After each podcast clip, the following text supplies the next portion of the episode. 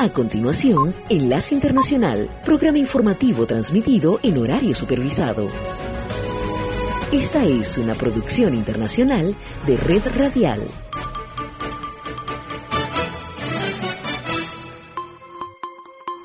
Les saluda Gonzalo Abarca y les doy la bienvenida a Enlace Internacional.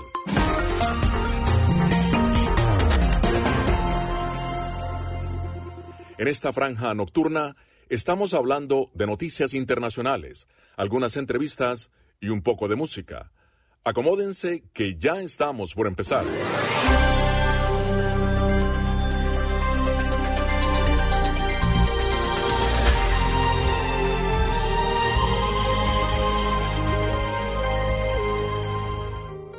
Feliz Navidad les desea a todos sus oyentes Enlace Internacional.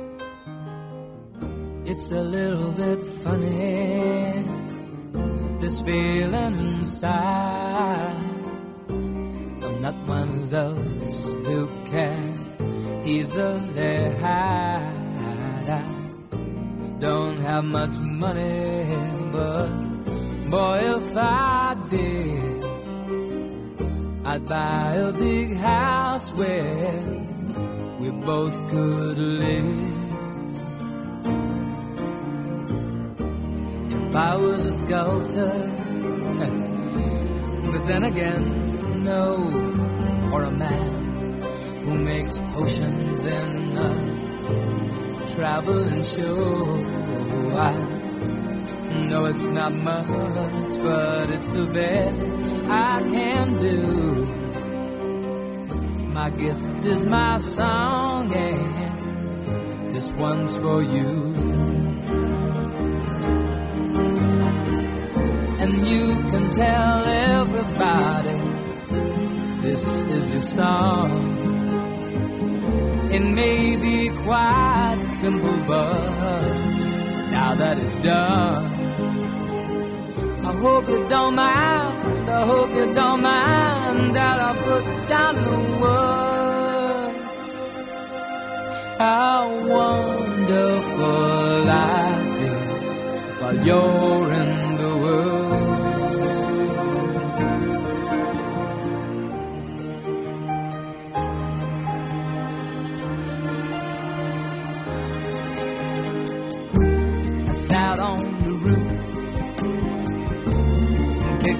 the moss. Well, a few of the verses, well, they've got me quite cross.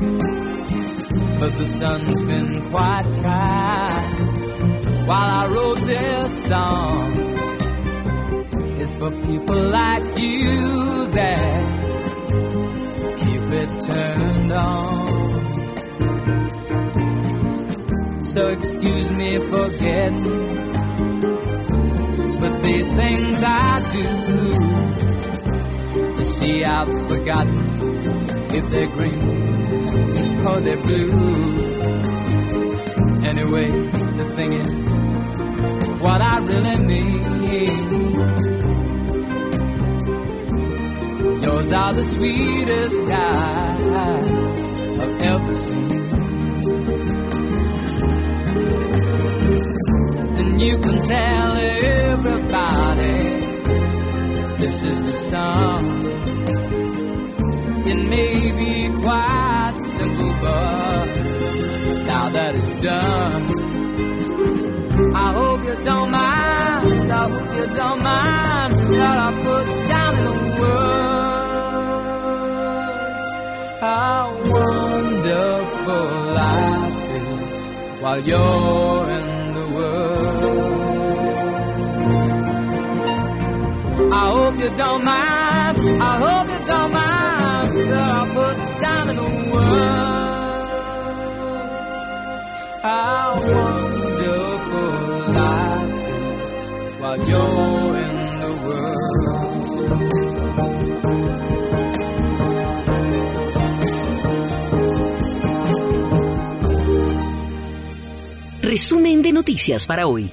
Florentino Mesa les presenta la vuelta al mundo en 120 segundos.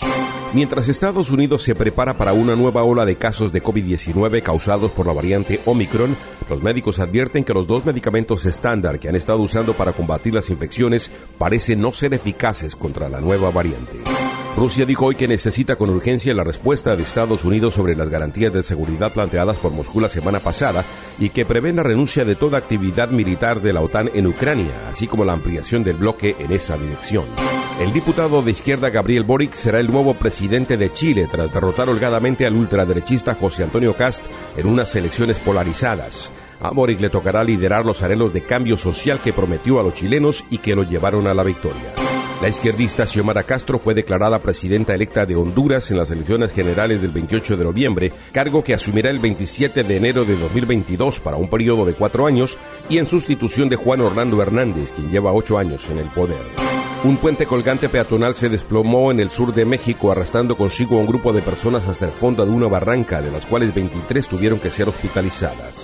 La Corte Suprema del Reino Unido devolvió hoy al Tribunal Comercial la disputa por el oro venezolano retenido en Inglaterra, tras aceptar en parte la apelación presentada por el autoproclamado presidente de Venezuela, Juan Guaidó.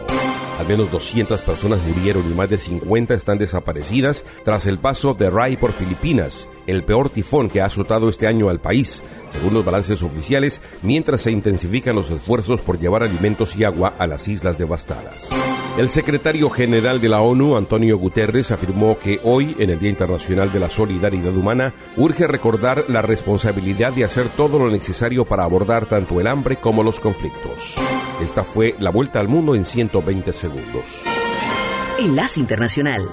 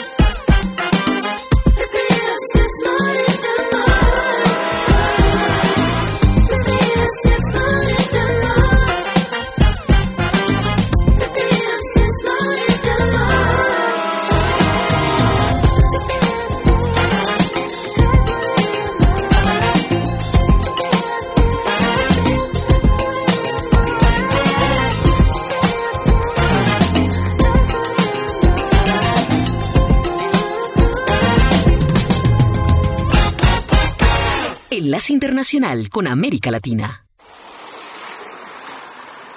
Eh, aquí tengo mis amigos, tengo a los profesores y me la llevo siempre bien con ellos. Emilio Corso es uno de los 1.7 millones de migrantes venezolanos que se benefician de las políticas de asimilación establecidas por el gobierno de Colombia para hacer frente al reto de la masiva migración. ¿Qué queremos nosotros? Que no sea un ingreso descontrolado, brindarles dignidad y brindarles unos primeros auxilios.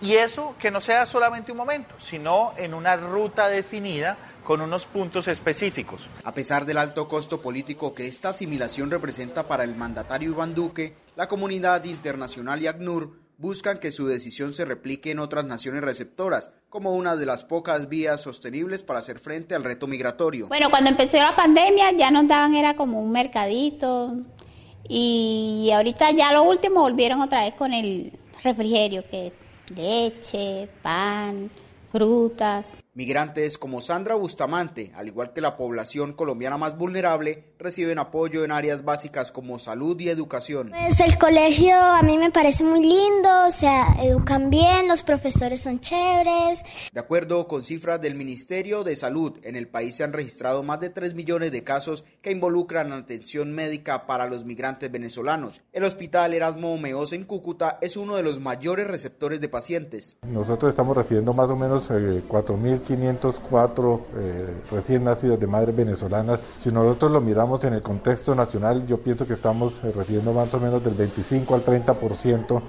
de los nacidos eh, eh, vivos de madres venezolanas. De acuerdo a cifras del Grupo Interagencial sobre Flujos Migratorios Mixtos de 1.700.000 venezolanos que han inmigrado a Colombia, alrededor de 760.000 cuentan con estatus regular. De ellos, alrededor del 95% tiene vocación de permanencia en Colombia. Enlace Internacional. Hay un rayo de luz que entró por mi ventana y me ha devuelto las ganas, me quita el dolor. Tu amor es uno de esos que te cambian con un beso y te pone a volar. Mi pedazo de sol,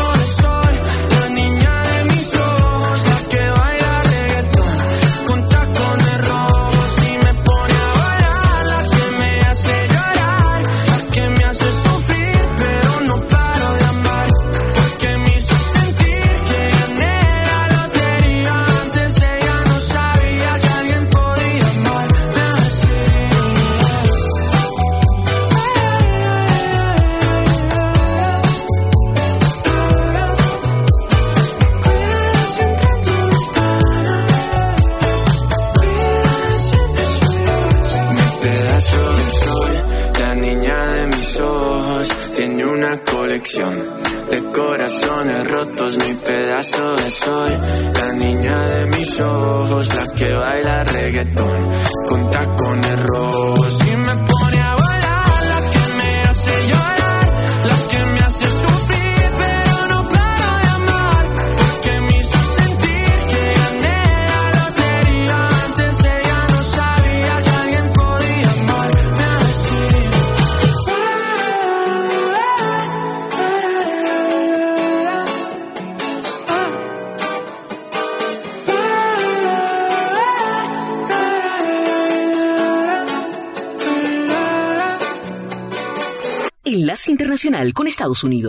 Las Fuerzas Armadas en Estados Unidos comenzaron a aplicar medidas disciplinarias y bajas contra los soldados que se han negado a recibir vacunas contra el COVID-19. Hay unos 20.000 soldados en riesgo de recibir la baja. Se desconoce cuántos podrían ser dados de baja, pero de acuerdo con las Fuerzas Armadas, por lo menos 30.000 de sus efectivos no se habían vacunado aún, aunque varios miles de ellos tienen exenciones médicas o administrativas aprobadas temporal o permanentemente. Del resto, muy probablemente 20.000 o más, miles están en el proceso de exenciones o se han negado a vacunarse. Eso representa aproximadamente 1.5% del millón trescientos mil soldados en servicio activo. Más de 12.000 han solicitado exenciones religiosas. Unos 4.800 efectivos del Ejército y la Fuerza Aérea se han negado tajantemente a vacunarse sin solicitar exención. La Armada y la Infantería de Marina no han dado a conocer las cifras de los que se han negado. El portavoz del Pentágono, John Kirby, dijo que el objetivo principal del secretario de Defensa Lloyd Austin es que se vacune la mayor cantidad de soldados posible. Enlace Internacional.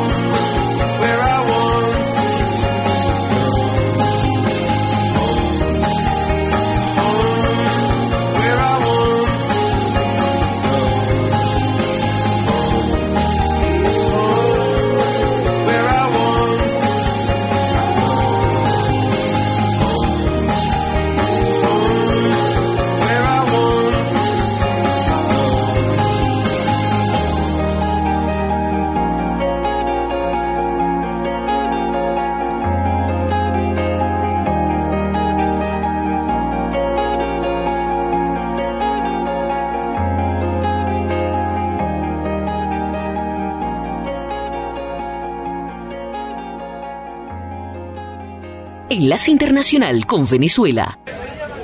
Mira, llegando Pepito Caracas. Son las 9 de la noche de un jueves en Caracas, en pleno centro de la capital venezolana. Este puesto callejero luce abarrotado. No solo ofrece perros calientes y hamburguesas, también sándwiches de carne que miden más de un metro. Son estos últimos los que le han dado su fama.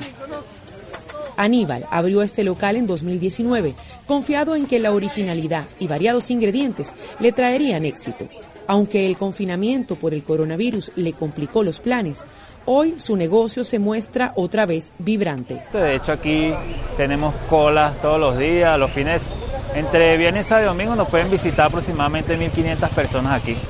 Al este de Caracas, en otra venta de comida rápida, el ánimo no es el mismo. Nosotros los perrocalenteros siempre decimos que estamos esperando que explote, que explote en el sentido de las ventas, pues, pero no se ha dado todavía, pues. Julio ha trabajado durante ocho años en este tipo de comercios y sus recuerdos distan mucho de la Venezuela de hoy.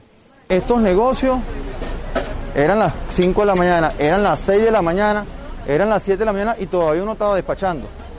Porque nosotros, estos carros son 24 horas. Pero hoy en día ya por decirte, la noche para nosotros se muere a las 3 de la mañana. Sin embargo, la dolarización informal le ha dado un respiro a las ventas de comida callejera. El perro caliente es el que más se vende. Y es por lo, por lo, por lo económico también. Es que ese es por la, por la moneda también como tiene un dólar todo el mundo concha le paga con un dólar. Pues. Ricardo es un asiduo consumidor en este comercio. Sabe que a la mayoría de los ciudadanos en su país no les alcanza el dinero para comer, pero afirma que en los últimos meses la actividad en las calles ha despuntado. En Venezuela, a pesar de todo lo que está pasando, las personas nunca se detienen y siempre están trabajando en pro a conseguir un mejor estilo de vida. El próximo año Venezuela podría experimentar un crecimiento económico de 5% según analistas financieros, una recuperación que esperan siga beneficiando a estos negocios. Enlace Internacional. en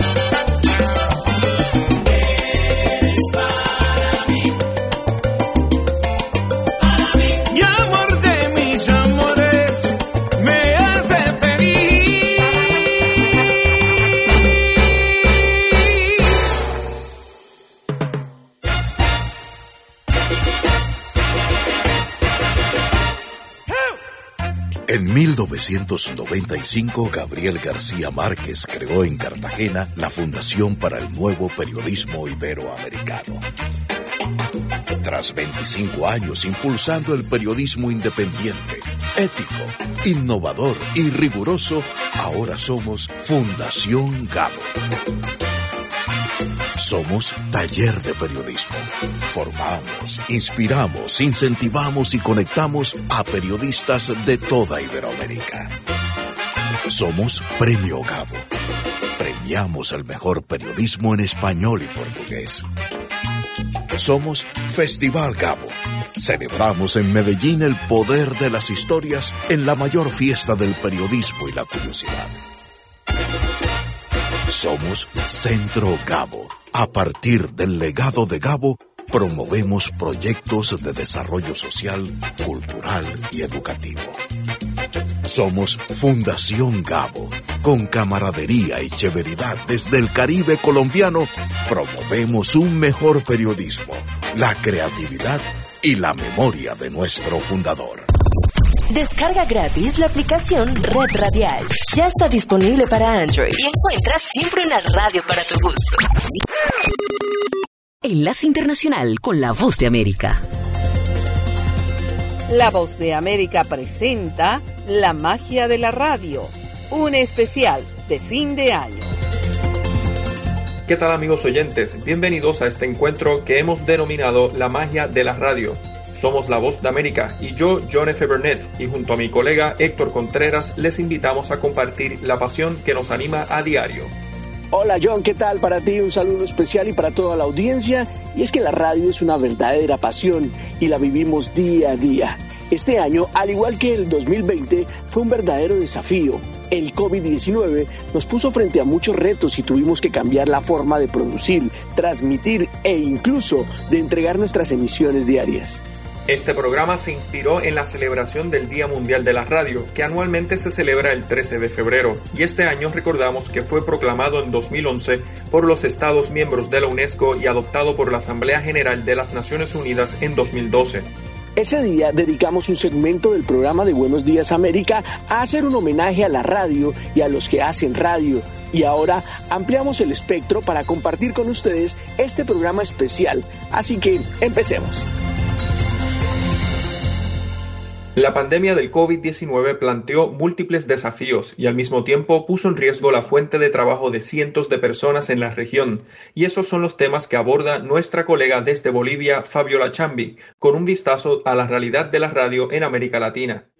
En un tiempo de incertidumbre y efectos negativos a causa de la pandemia del COVID-19 en casi todos los rubros, la radio también experimentó transformaciones. Varios medios enfrentaron la reducción del ingreso publicitario, la cancelación de programas e incluso debieron tomar la difícil decisión de despedir personal. Sin embargo, en la industria de los medios, la radio fue la que mejor pudo afrontar la crisis para mantenerse vigente y cerca de la audiencia. La Voz de América aborda este panorama con un vistazo a algunos países de la región y empezamos en Argentina, donde el reconocido periodista Gonzalo Sánchez de Radio Mitre, una emisora referente en ese país, explicó cómo enfrentaron la producción de los programas en medio de las restricciones, pero aprovechando también las oportunidades. También aprendimos que lo que viene es la deslocalización, la posibilidad de que, no sé, de que yo esté en Bolivia haciendo un programa para la radio en Buenos Aires, o que esté en Madrid, o que esté en donde fuera. La radio es una de las plataformas que mejor resolvió, más que la televisión. La planificación de la agenda del día, las horas de trabajo y la coordinación de equipos ha significado también aprender y entender nuevos entornos digitales que se volvieron imprescindibles. Desde su experiencia, el joven radialista y ahora subeditor de la red RPP de Perú detalló esta reestructuración. Ahora trabajo físicamente entre 6 y 7 horas y las otras 3 las manejo de forma remota desde mi casa. Las reuniones ahora las suelo tener por Zoom. La pandemia me ha enseñado muchas cosas, como a, adaptarme a estas nuevas plataformas digitales. Me ha enseñado también a poder compartir más con los compañeros. Pero también la radio ha sido un reto de renovación para medios tradicionales que buscaron ampliar sus audiencias. Ese es el caso de Correo del Sur, el principal diario de Sucre, la capital oficial de Bolivia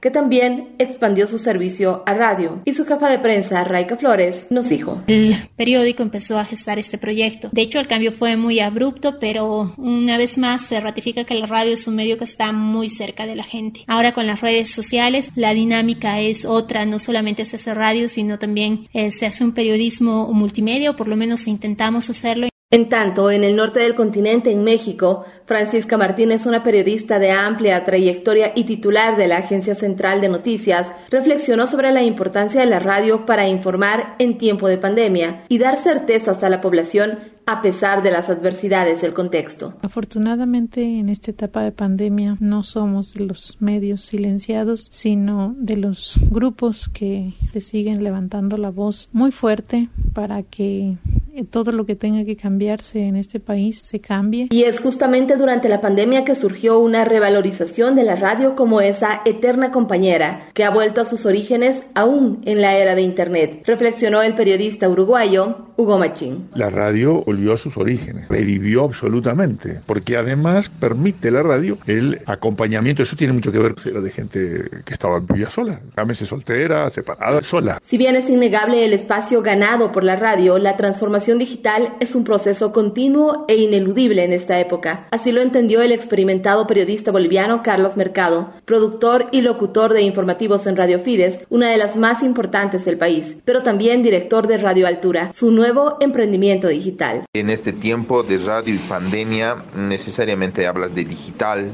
Radio tiene que salir por las redes sociales, por las aplicaciones dentro del celular, porque ya la demanda sí lo dice, se convierte en una radio visual. Entonces me parece que la radio, si bien no va a perder vigencia, necesita hacer una simbiosis yendo no solamente por la parte económica, sino también por la parte de información. Es atrayente, es un objetivo importante que particularmente me emociona en el reto, ¿no? hacer una radio visual. Según el Digital News Report, reporte digital de noticias, el informe anual del Instituto Reuters de Periodismo de la Universidad de Oxford, 6 de cada 10 internautas entre 18 y 34 años escogen un medio online como medio preferido para informarse ya sea desde una cabina con productor, técnico de sonido y un equipo completo, o simplemente desde una computadora en la casa, los periodistas se dieron modos para sostener la dinámica de la radio en la pandemia del COVID-19, y eso demuestra, hoy más que nunca, el poder de este medio para llegar a la gente y tener todos los días un espacio asegurado.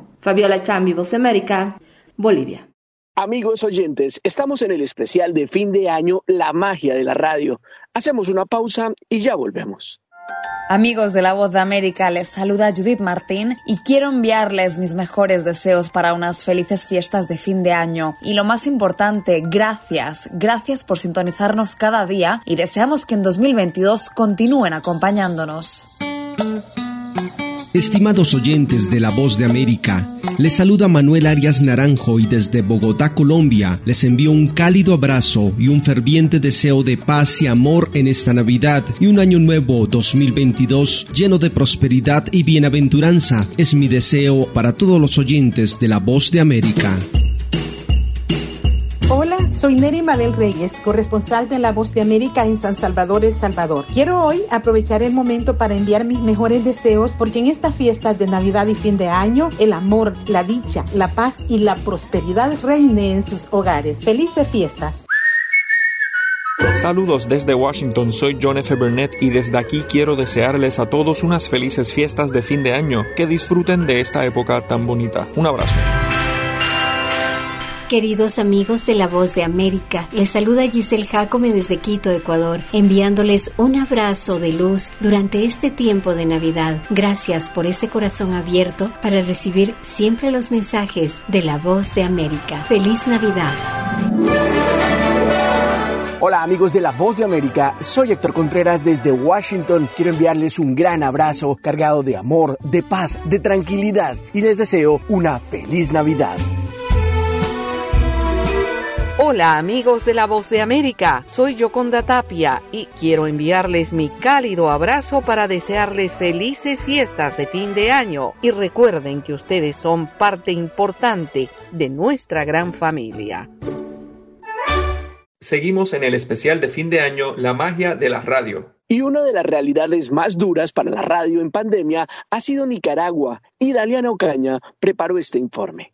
El 18 de marzo del 2020, Nicaragua reportó el primer caso de COVID-19 y el país se semiparalizó y la función de los medios cambió. Con más de 60 años en la radiodifusión, Fabio Gadea Mantilla, fundador de Radio Corporación, ha tenido una intensa vida desde los micrófonos de la emisora y ahora sostiene que más que nunca la radio ha jugado un papel significativo ante el desconocimiento social de la enfermedad y el silencio estatal en Nicaragua. Promover el bienestar de la gente indicándole lo que tiene que hacer para prevenir la pandemia. La radio en su papel de formadora de ciudadanos y constructora de opinión pública asumió enormes retos y nuevas oportunidades por la crisis, pero no perdió de vista ese nuevo relacionamiento con la audiencia. Nelson Rodríguez, director de prensa de Radio Universidad, nos dijo. Precisamente eh, tenemos que hacer las entrevistas, tenemos que salir a buscar a la gente. La radio se hace con la gente. Mientras la radio ha recuperado protagonismo en estos tiempos de pandemia, los recursos para financiarse ahora son más escasos, no solamente por la recesión económica aumentada por la crisis sanitaria, sino también por la presión del Estado sobre las organizaciones no gubernamentales, lo que mantiene en vilo a las radios comunitarias que se financian con estos fondos. Argentina Olivas, directora de Radio Voz en Matagalpa, explicó su caso. Pero no sabemos si vamos a llegar bien a final de año. Mientras tanto, directores, reporteros, locutores, guionistas y el personal en general mantienen el compromiso de sostener uno de los pilares de la comunicación en Nicaragua. Daliano Ocaña, Voz de América, Nicaragua. Y en este punto del programa queremos saludar a todos nuestros colegas en la región. Son ustedes los que hacen posible que la magia de la radio persista. La radio es y seguirá siendo uno de los medios más eficaces de información y entretenimiento. Sin embargo, la pandemia del COVID-19 plantea un escenario diferente y ese es el análisis que se plantea en esta entrevista nuestra colega Judith Martín Rodríguez con el profesor Freddy Calle Mamani, docente de capacitación radial en la Universidad Mayor de San Simón, en Cochabamba, Bolivia. Gracias a ustedes por la invitación. Un saludo desde Bolivia. Profesor, nos gustaría saber qué importancia ha tenido y tiene la radio en medio de esta pandemia del COVID-19. Bueno, en Bolivia, concretamente en el departamento de Cochabamba, que es el centro de Bolivia, la radio ha jugado un papel muy importante, sobre todo en los sectores rurales del departamento. Por el confinamiento, porque el confinamiento comenzó en Bolivia en marzo del año pasado y prácticamente las familias bolivianas hemos tenido que encerrarnos en casa para evitar la propagación del virus. Y en este periodo la radiodifusión ha jugado un papel importante porque ha realizado campañas de recolección de alimentos, de medicamentos para aquellas familias de escasos recursos económicos. En ese sentido ha sido un gran apoyo para ayudar a las familias que eh, viven en lugares alejados del centro urbano, sin acceso a atención médica, sin acceso a educación, por supuesto. Y en este sentido, la radio también ha jugado un papel súper importante porque ha ayudado de alguna manera a que algunos maestros, no todos, indudablemente, algunos maestros puedan utilizar la radio para impartir instrucciones a sus estudiantes con el fin de apoyarles en los procesos de educación. ¿Cree usted que podríamos aplicar este escenario en líneas generales en la región de Latinoamérica? Pienso que sí. Yo creo que mm, Bolivia y Latinoamérica concretamente tienen una vasta experiencia en educación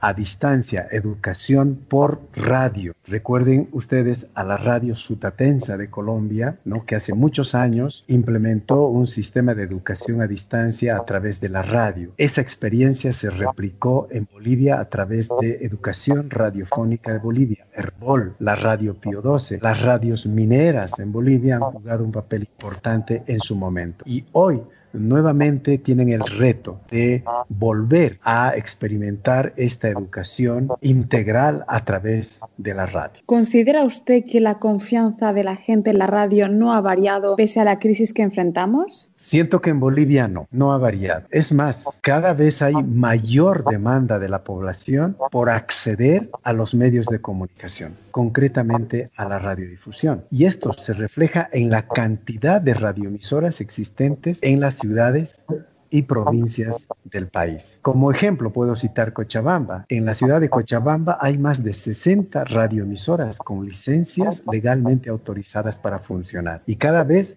hay grupos de ciudadanos, grupos de organizaciones sociales que demandan contar con una radioemisora, no solo para participar como eh, oyentes, sino también para producir contenidos de su interés. ¿Cree usted que el ejemplo de Bolivia extenderse a otros países de la región? Por supuesto que sí, es una experiencia muy rica que se puede compartir con los países del continente latinoamericano. Sin embargo, es importante conocer la realidad, es importante conocer las limitaciones que cada país tiene. Las realidades son distintas, aunque en algunos casos compartimos situaciones comunes, ¿no es cierto? Pero habrá que conocer de con mayor cercanía cuál es la situación de los medios de comunicación radiofónicos en cada uno de los países. Profesor, ¿cómo es ahora el oyente de radio frente a las múltiples opciones que tiene, sobre todo en las redes sociales? Bueno, en Bolivia la radio, desde mi punto de vista, está transitando por un periodo bastante interesante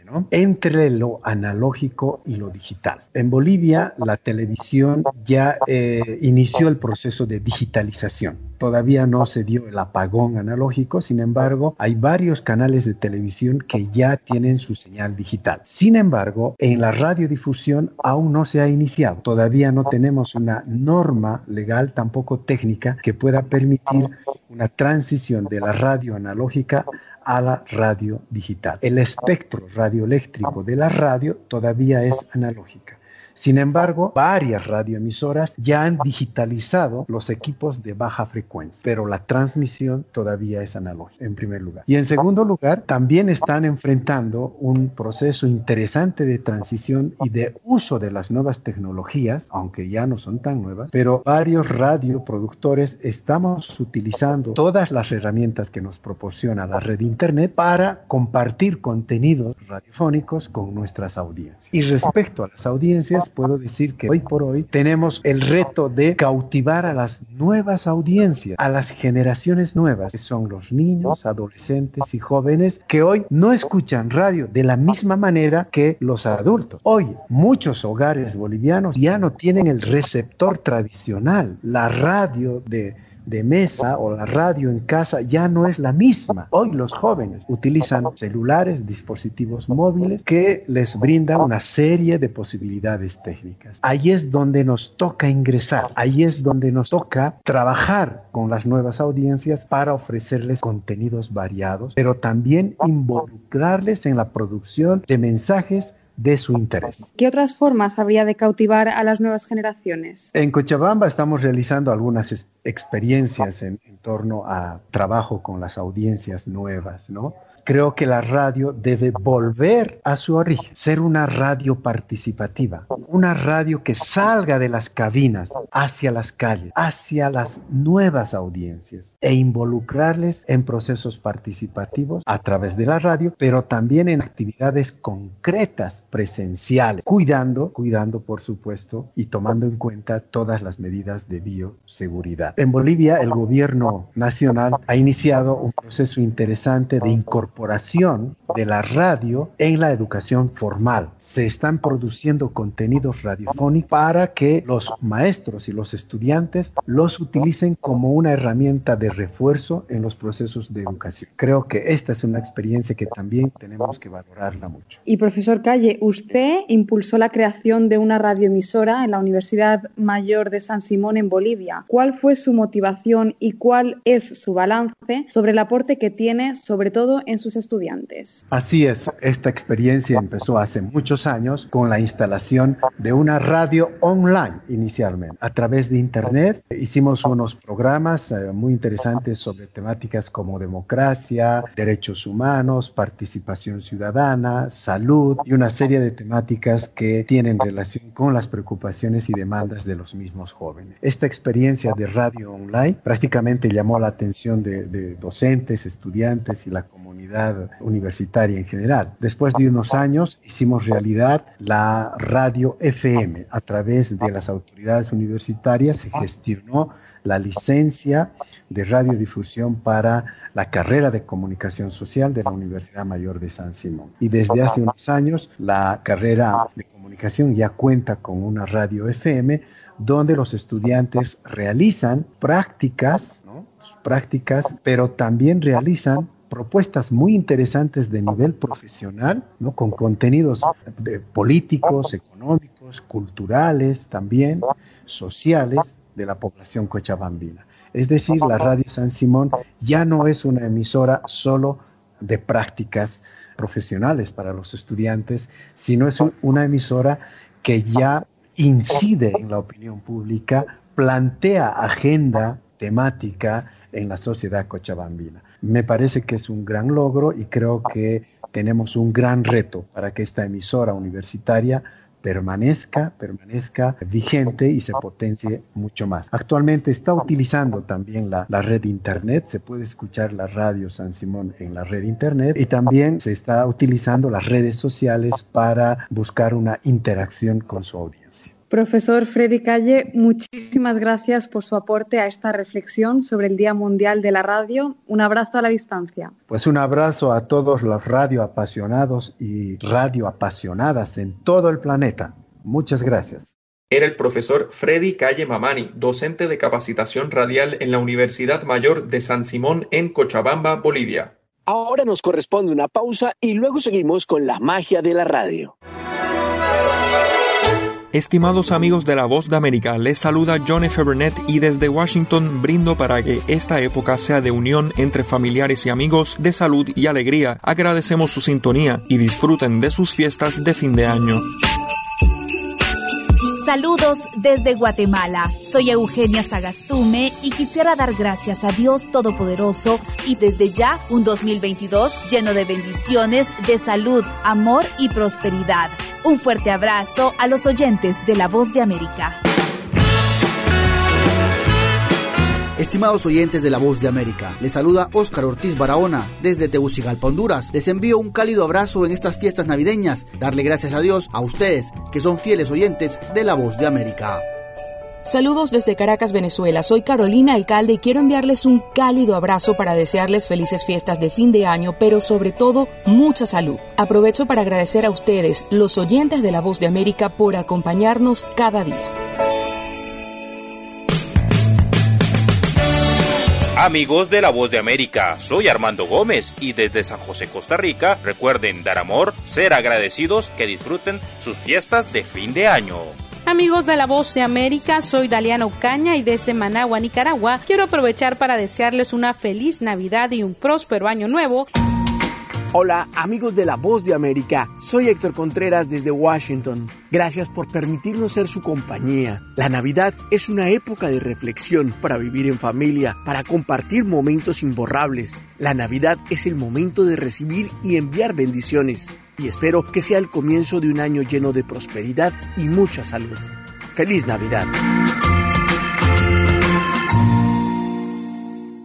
Y seguimos con este especial La magia de la radio y en una mesa redonda digital auspiciada por La Voz de América con radialistas latinoamericanos para explorar el futuro de la radio se profundizó sobre varios temas y Yoconda Tapia preparó este resumen.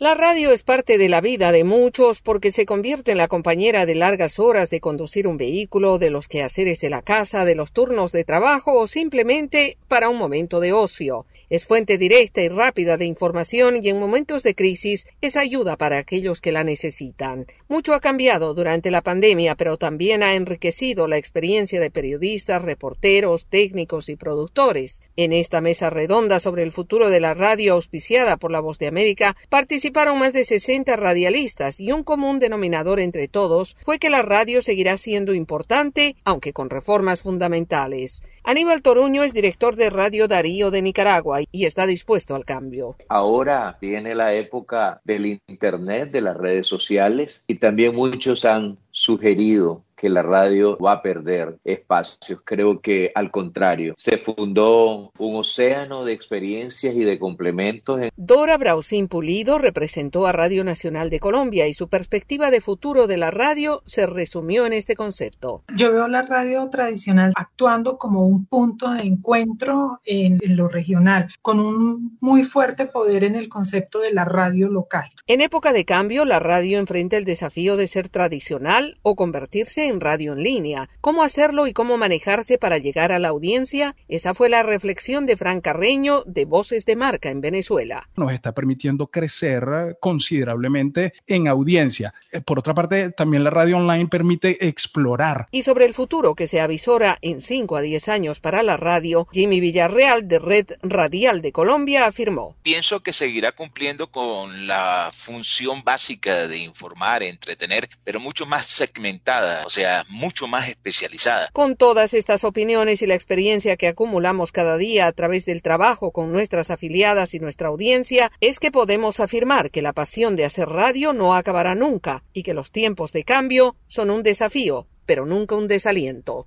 Yoconda Tapia, Voz de América, Washington. Y vamos a la última pausa en este especial de la magia de la radio.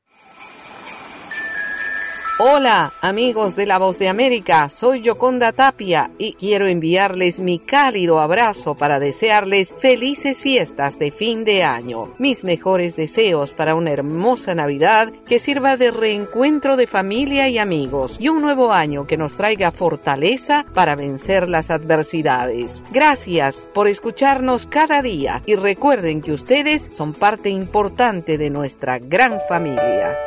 Los saludo con mucho gusto desde la Ciudad de México, soy Sara Pablo y deseo que el año que está por venir traiga consigo para ustedes mucha salud y felicidad, acompañado siempre de quien más aman. Gracias por la confianza para informarse con nosotros. Un abrazo cariñoso para todos los oyentes de La Voz de América. Felices fiestas de fin de año.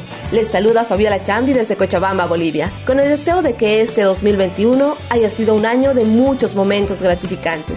Y si no, lecciones aprendidas para que el 2022 sea de crecimiento y prosperidad, con salud, trabajo y cariño de sus seres queridos. Esperamos mantener el privilegio de su sintonía. Amigos de la Voz de América, les saluda Judith Martín y quiero enviarles mis mejores deseos para unas felices fiestas de fin de año. De todo corazón esperamos que pasen una Navidad rodeados de familia, amigos y buenos momentos que nos hagan olvidar todo el estrés vivido. Y lo más importante, gracias, gracias por sintonizarnos cada día y deseamos que en 2022 continúen acompañándonos. Felices fiestas de fin de año les desea desde la ciudad de Buenos Aires Juan Ignacio González Prieto. Y desde ya para este 2022 que nos traiga felicidad, amor, paz, trabajo y libertad. Y por supuesto que nos sigan escuchando a través de la sintonía. Y desde La Voz de América continuamos con este programa especial La magia de la radio. Y Héctor, me tocó explorar las innovadoras tecnologías que se convierten en aliados de la radio y en concreto una nueva plataforma digital que impulsa las comunicaciones globales. Actualmente las emisoras de radio utilizan una variedad de formatos digitales para transmisiones de alta calidad que llegan a tierras lejanas. Entre estos sistemas está la nueva Digital Radio Mondiale o DRM, que ofrece transmisiones de larga distancia y distribución de datos, y el formato está comenzando a desempeñar un papel importante en las comunicaciones globales. Radio Digital Mondiale, DRM por sus siglas en inglés, se puede enviar a través de onda larga o en las frecuencias más altas VHF utilizadas por las emisoras de frecuencia modulada. Esto permite una transmisión de audio de alta calidad y de múltiples programas simultáneamente, por una sencilla razón, como explica Ruxandra Obrella, presidenta de Radio Digital Mondiale. Tiene tres canales en lugar de uno o tres programas en lugar de una, tres estaciones. La agencia de medios globales de Estados Unidos que tiene a la voz de América, la BBC de Gran Bretaña y otros servicios de transmisión están probando o ya utilizando el formato. Estados Unidos ha realizado pruebas a través de emisiones de Radio Martí a Cuba y esta prueba realizada en 2009 de La Voz de América se escuchó en Austria. Esa transmisión se hizo en onda corta, con menos desvanecimiento que suele afectar a la recepción de este tipo de onda. Gerhard Straub, un funcionario jubilado que fue director de la División de Tecnologías de Transmisión de la Voz de América, dice que DRM es radio y más. Porque son datos digitales, ya sea audio, archivos, imágenes. Un ejemplo efectivo de la capacidad de DRM la tiene la emisora religiosa Transworld Radio, que envía lecciones bíblicas a través de DRM a India, China y Japón. George Ross explica sus ventajas. Entonces, cuando se trata de comunicación, especialmente en áreas donde no tenemos conexiones a Internet, este es el camino a seguir. La amplia cobertura de DRM con baja potencia, largo alcance a través de onda corta y capacidades de datos tienen grandes ventajas sobre otros estándares digitales. Sin embargo, existen desafíos. Las actualizaciones de transmisiones son caras y aún no existe un gran mercado para los receptores DRM, que cuestan más que sus contrapartes analógicas. Pero los precios están bajando y los transmisores usan menos energía y tienen mayor alcance que los transmisores analógicos, llegando a áreas sin conexión de banda ancha. En Brasil, la emisora nacional está probando DRM para comunidades aisladas del Amazonas, mientras que una organización benéfica privada está probando un sistema de datos más simple que conecta teléfonos móviles a través de transceptores de onda corta utilizando codificación digital, no DRM, sino un uso moderno similar de tecnología antigua. Ruxanda Obrella mira hacia el futuro. Oh, la gente dice que la radio es la plataforma de ayer, miramos hacia el futuro. Bueno, el futuro es, como de costumbre, muy complicado y es una mezcla de plataformas. No creo que la televisión haya matado a la radio, no creo que Internet acabó con la televisión. La experta agrega que la DRM es parte de ese futuro. John F. Burnett, Voz de América, Washington, D.C. Hasta aquí, Enlace Internacional. Hasta la próxima. www.redradial.co